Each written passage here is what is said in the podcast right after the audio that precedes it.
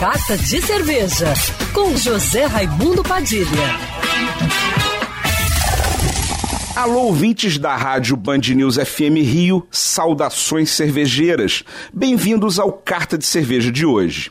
Que as mulheres estão presentes em todas as áreas na cerveja, todo mundo já sabe, de apreciadoras dos mais variados estilos de cervejas até profissionais renomadas como mestres, cervejeiras, sommeliers e donas de cervejarias de sucesso.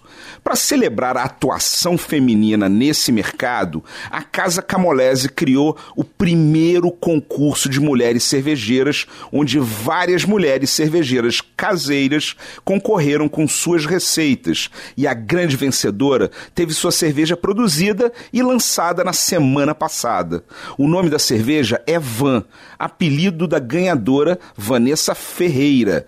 Van é um chopp do estilo Catarina Sour, leve e refrescante, com adição de maracujá e tamarindo, com teor alcoólico de 4,5% e menos de 5 IBU, sem amargor aparente e com final seco na boca que lembra um espumante, perfeita para combater o calor do verão carioca com muito sabor. Catarina Sour é o primeiro estilo de cerveja criado no Brasil, uma cerveja de característica delicadamente ácida e frutada, muito equilibrada e fácil de beber. Além do Chopp Van, a Casa Camolese lança uma Irish Extra Stout batizada de Ana Júlia, criação do mestre cervejeiro Leonardo Boto, que assumiu a produção artesanal do Brewpub.